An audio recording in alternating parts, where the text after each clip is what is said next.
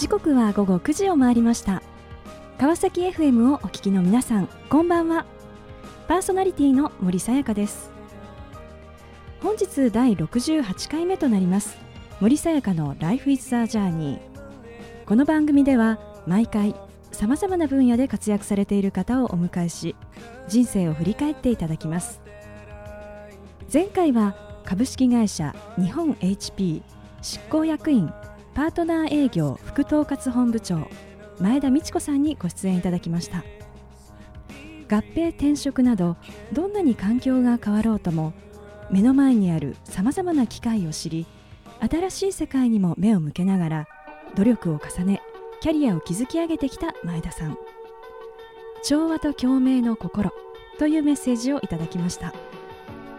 今回も素敵なゲストをお迎えしお話を伺っていきたいと思います。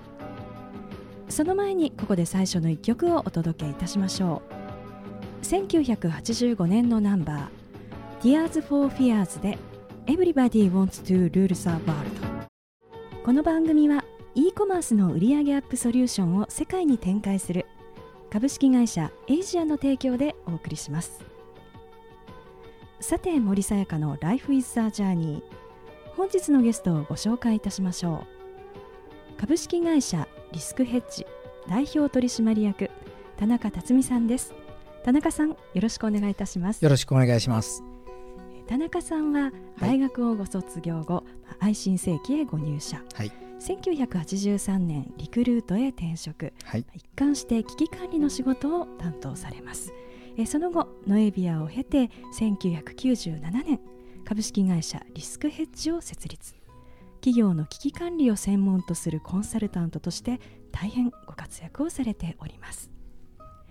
えー、さて田中さん、はい、あの企業の、まあ、危機管理コンサルタントということですが、はい、あの一体どのような取り組みなのでしょうか？ぜひご紹介をお願いいたします。はい、えー、危機管理というのは非常にですねフィールドが広いんですが、えー、例えばですね何かえ異物混食品会社であれば異物混入を起こしたとかですね、はい、えー、あとは社員が自殺してしまったとか、えー、いろんなさまざまな暴力団から攻撃を受けたとか、うん、えー、そういう時に、えー、この問題をどう捉えたらいいのか、えそして対策はどういうふうにしたらいいのかと、まあ、こういうところからですね、はい、えー、アドバイスしていくことが中心です。まあ、今申し上げたのは、はい、えー、どちらかというと事後の危機管理ですね、えーはい、でそういうところから入って、えー、事前のですね予防的な危機管理なんかもですね、アドバイスをしたりしてます。じゃもう一貫してね、はい、ご事前と事後と、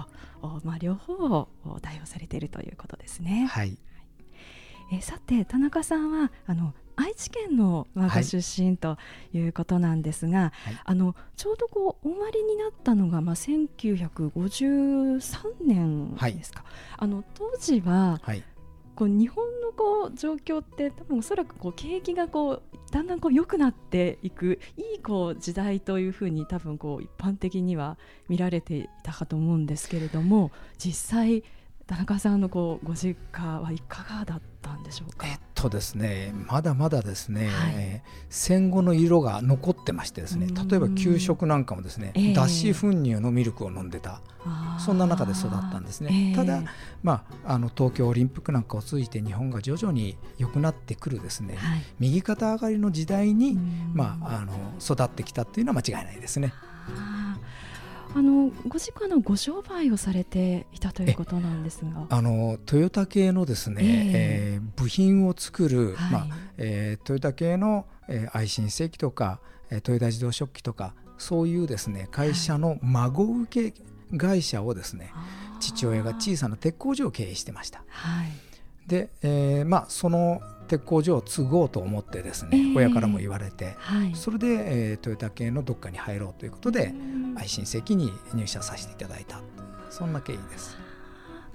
最初にその愛心世紀に入って、はい、どんな仕事をされていたんでしょうか？愛心世紀の最初の配属先は人事部でした。ああ人事部、はい、そこであのまあえ昇給とか昇格とかですね労務管理の仕事をしていたんですが、えー、途中からですね、えー、大卒の採用というですねそういう仕事も手伝うようになって、えー、途中からもうその採用にどっぷり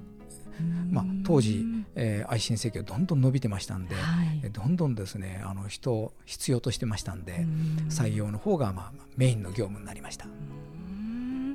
その愛心世紀でのこう取り組みの中でですね、はい、一番こう心にこう残っていらっしゃるあのちょうどですね、ええ。えー、愛心世紀がデミング賞とか日本品質管理賞というのにチャレンジするということでですね、はい、いわゆる QC クオリティコントロールということをですね大々的にですね、導入する時期だったんですね。でそのことをまあ徹底的にまあ教えられてですね、はい、ですから私の危機管理のベースっていうのはですね、えー、実は QC の考え方がですね、はい、あの理論的にはベースになってます。あ理論のベースは QC そうですね、うん、あのステップを追ってですね、えー、あの物事を進めていく、あの層別層に分けるはい、いろんなことをこう送別する。例えばですねクレームがあったとしても、はい、そのクレームをですね、えー送別をしてですね、はい、何でもないクレームからですね、えー、非常に重たいクレームまで、えー、6つほどに送別して対策する。これもですね、はい、えー、送別という言葉も含めて愛心世紀で QC で学んだ言葉ですね。その問題がどういうこう位置づけにあるかっていうところをきちっとこう見えるような状態で理解をこうしていく。そうですね。あの特にクレームなんかその対策がですね、うんえ。ー、例えばクレームっていうのはですね勘違いなんてのもあるんですよ。例えば時計で言うとですね、はい、えー、自動巻きの時計を、えー、買った人がですね突然止まっちゃったぞと、はい、これ明らかな勘違いですね、うんはい、えー、そういうものもあれば、非常に当然な権利として言ってくるものもあればですね、うん、とんでもないお金を取ろうとしている。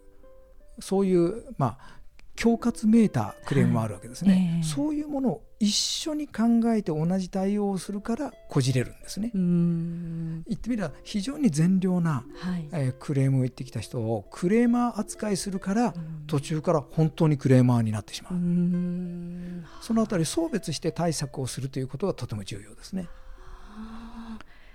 そしてあの愛心世紀、まあ、あの30歳までこちらに、はい、あのい。らっしゃったということですね。はい、でそしてあのその次のこう、まあ、キャリアとして、まあ、リクルートに、まあ、歩まれるわけですが、はい、そのなぜですねこちらのリクルートへというふうなお気持ちになられたんでしょうか？あのまあ、理由が2つありましてですね、えー、えー、愛心世紀でトヨタ系の下請け政策も徹底したコスト管理が行われるわけです、はい、こういう中で下請け会社をやっても儲かるんだろうかと。こういう疑問があったということは一つとですね、はい、それから採用という場面を通じてですねリクルートという会社の窓口だったんです。はい。そこでリクルートと接点が非常に、あの多くなってですね、はい、ある時に、まあ、リクルートの方にですね、うん、あのリクルート転職しませんかと、うん、こういうお誘いを受けてですね、はい、それでリクルートへの転職を考え始めたってことです。当時リクルートは本当にこう伸びて進行のこう企業というそういう状況だった。ただまだまだですね売上利益従業員数から言ってもですね、はい、えー、まあ、リクルートが2000人だとすると、はい、愛心石器は1万人ぐらいいた会社なんでですね、はい、まあ、あのまだそんな大きい企業じゃなかったですね。ただあのトレンドとしては非常に伸び伸びてましたね。その後のお話とても気になります。後半も引き続きお話を伺っていきたいと思いますがその前にここで1曲。田中さんのリクエストソング心に残る1曲をお届けしましょう。それでは田中さん曲紹介をお願いいたします。まあいろいろ危機管理で辛い経験が多かったんでですねその度にですねああ冬が来たな。だから千秋直美さんの「冬怒鳴り」さあ後半も引き続き株式会社リスクヘッジ代表取締役田中辰巳さんにお話を伺っていきたいと思います。えー、さて、えーまあ、リクエストソングとして千秋直美の、えー「冬隣」を選んでいただきました。えー、前半は、えーまあ、愛心世紀ですね、えー、こちらの時代について、まあ、お話をしていただいたんですけれども、はい、さて、まあ、リクルートにですね、まあ、30歳になり、はい、えー、まあ、転職をされたとい。うことなんですが、はい、こう入ってみての印象というのはいかがでしたでしょうか、いやまずですね、私が入社した日にですね、はい、えー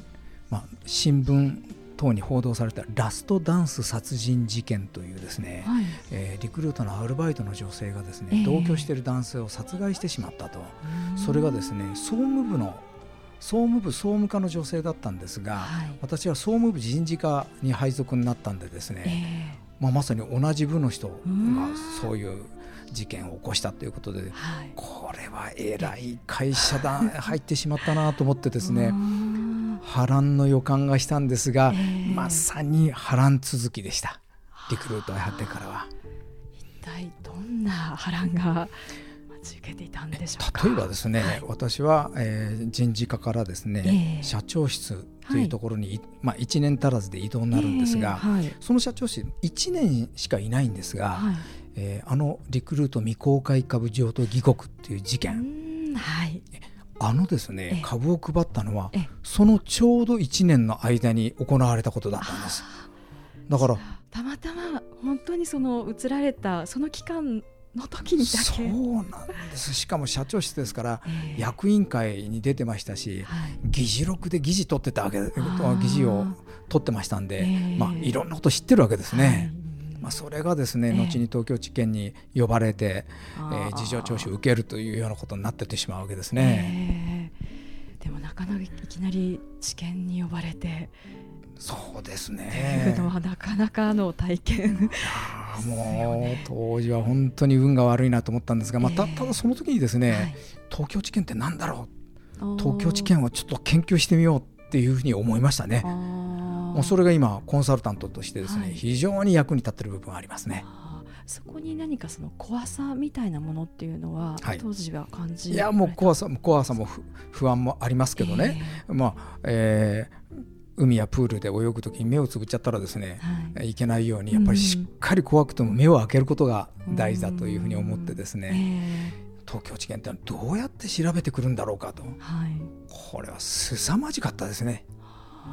もうあるわけがない書類をいきなりですね、突きつけられたりですね、これ私が書いた議事録ですよ。これ内緒でシュレッダーしたんですよ。それがですね、い。きなり目の前にドンと出されてですね、これ君が書いたんだろう。もうそういうねもう本当に怖い組織でしたね。でもなかなかその他ではできない体験というところがこの今のお仕事にも、まあ、実はつながって。そうですね。ですから、まあ、東京地検から取り調べを受ける受けそうな会社からですね、はい、えー、仕事のオーダーを受けることもありますし、まあ、いろんなあのメディアからですね取材を聞かれた時、あの受けた時もですね、えー、それをベースに答えることができますので、はい。まあ、そういう意味で非常に、まあ、今となってはですが、えー、えー、いい経験だったなと思いますね。まあ、非常にこう社会的にもまあインパクトの大きかったまあ事件なわけですけれども、はい、まあ、今こう振り返ってみますと、はい、そのいわゆるこうまあリクルート事件とい。うものへってのこう、まあ、教訓というのは一体どんなことなんったんでしょうか？私が一番思ったのはですねリクルートってものすごく伸びていて、はい、何もしなくても実は良かったんです。それがですねある時からですね、えー、政治家に近づいていって、まあ、一気に大きくなろう、まあ、言い方変えるとですね、はい、これまあ、ある意味楽をしようということなわけですね、はい、権力者の力を借りて、えー、そういうことを考えると必ず破滅する、そういう経営者は破滅します。もうたくさん今今もですね、えー、えー、森友学園だとかですね加計学園だとか政治家に近づいてその内容がですね、うん、あるかないか別として近づいただけでですね、うん、もうかなり厳しい目を向けられるわけですね。うん、ですから、えー、そういうことが発端となってですね、はい、えー、おかしくなっていくということがありますから、政治家には経営者は近づいてはいけないと、これは教訓でしたそれから多くの政治家にリクルートは裏切られました。だからそのことは私は絶対に忘れないですから私は絶対に政治家と会わないです。実体験があるからこそということなんですよね。はい。今そのこの企業のまあその危機管理というところですけれども、はい、この今、まあ、例えば昨年でもいろんなその企業で例えば不祥事がこう問題っていうところがこう取り上げられていて何かこう増えているような、あの印象ではあるんですがこれはもともとこういうこう企業のいろんな問題というのは昔からあるものだったと。もうそれはですねセクハラパワハラ考えていただくとすぐ分かりますが、えー、昔の方がはるかに多かったわけですね、はい、しかしそれがですね、表に出てこなかっただけですね。やっぱりですね、えまあ、振り返れば2000年の頃が大きな分岐点だったと思うんですが、はい、いろんなですね、はい、まあ、裁判の判決が、うん、まあ、日本の民主化ということもあるんですけれども、はい、えー、弱者救済という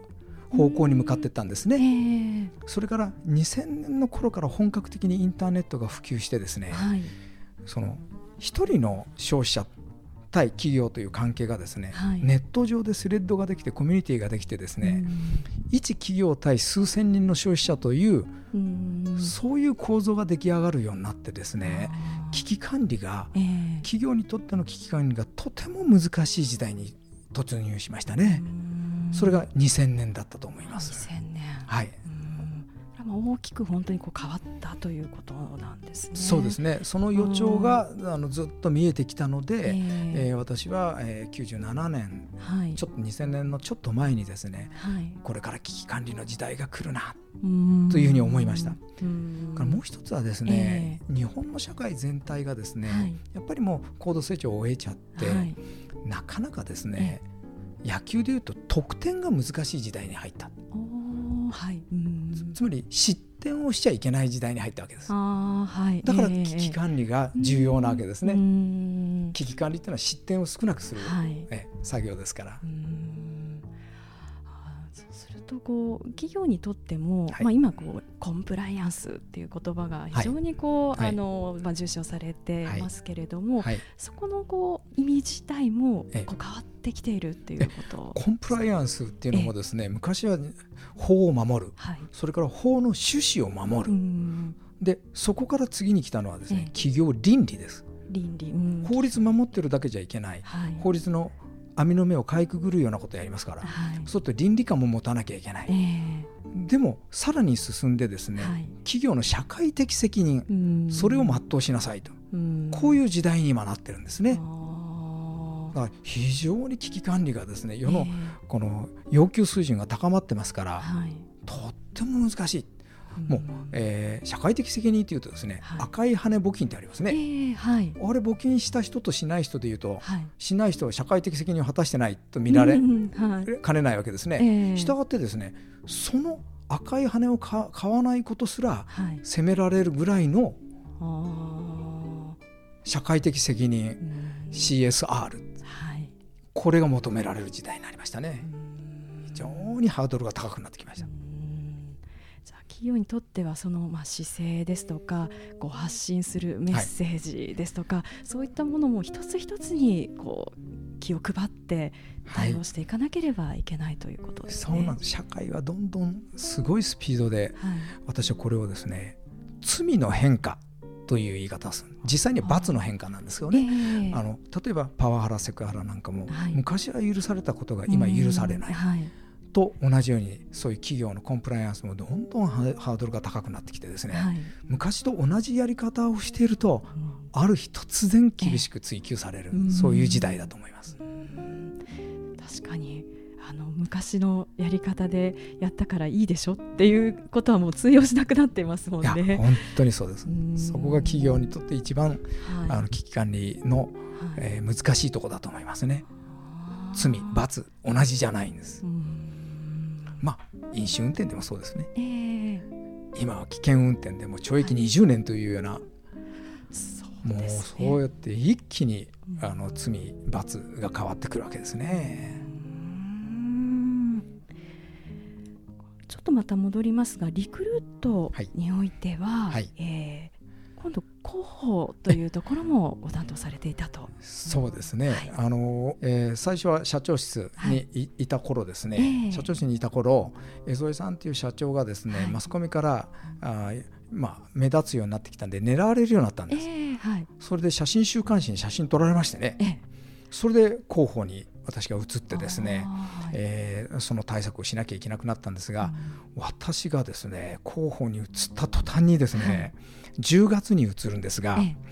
その瞬間にリクルート残酷物語っていう本が出てですね、はい、それがきっかけでですねもうあらゆるメディアから特に読売新聞からですね、はい、底違いキャンペーンっていうのでもう10回ぐらいですね一面トップで叩かれてですねまあ広報課長として非常に肩身が狭かったですね。でその広報からですね、えー、今度はそのその報道が元になってですね、はい、暴力団とかですね、はい、エセ右翼団体とかですね、えー、いろんなところから狙われるようになってですね、で私は総務に移るわけです。総務に移るんですがその瞬間にですねえー、赤包隊と称する団体からですね社長の自宅がですね散弾銃撃ち込まれるんですね。私が移動した途端になんでこんなことが起きるんだろうかっていうですねびっくりですよね。本当にあの疫病神のように 社内で思われてたかもしれません。の後のお話非常に気になるところですけれども、えー、ぜひですねまだまだこうお話を、まあ、お伺いしたいと思っております。で来週も引き続き田中辰巳さんにご登場いただきパート2としてお話を伺っていきたいと思います、えー、田中さん貴重なお話ありがとうございました。どうもありがとうございました。来週も引き続きよろしくお願いいたします。よろしくお願いします。それでは最後にもう一曲お届けしましょう。2016年リリースレイチェル・プラッテンでベタープレイス。森さやかの Life is a Journey いかがでしたでしょうか？田中辰巳さんにお越しいただきましたが愛心正規からリクルートのお話とても聞き応えがありました。次週は危機管理のノウハウそしてコンサルタントとしてのポリシーについてもお伺いしていきたいと思います。また来週この時間にお会いしましょう。今日も一日お疲れ様でした。おやすみなさい。